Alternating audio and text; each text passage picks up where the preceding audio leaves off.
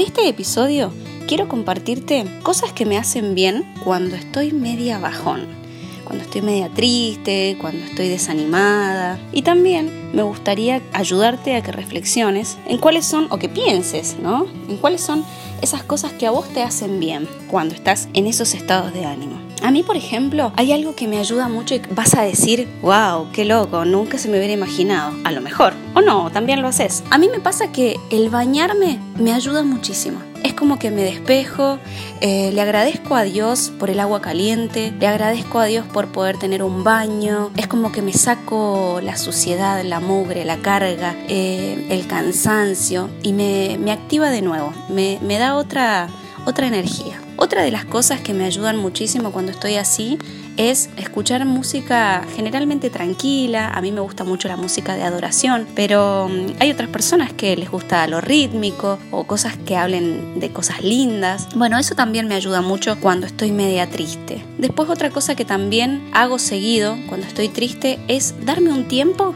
si es que lo tengo. En el caso mío tengo una nena chiquita y a veces no tengo ese tiempo, pero cuando lo tengo y estoy media media bajón, leo un libro que hace mucho tiempo que tengo ganas de leer y no he podido leer ni siquiera una sola página. Entonces me hago un tiempito, me preparo un café, algo rico, tranquila, y me pongo a leer o me pongo en un lugar cómoda y me pongo a leer esas páginas que hace tantos días que quiero y no puedo. Después también me pasa que comer algo rico o ponerme a cocinar algo rico también me hace pensar en otras cosas y salir de ese estado de, de bajón o de malestar. ¿A vos ¿Cuáles son las cosas que te sacan de esa tristeza o de la monotonía o de esos bajones que a veces no sabes por qué los tenés, pero que, que están, ¿no? Que nos pasan a todos. Tener una buena charla también con alguien que te venga a visitar.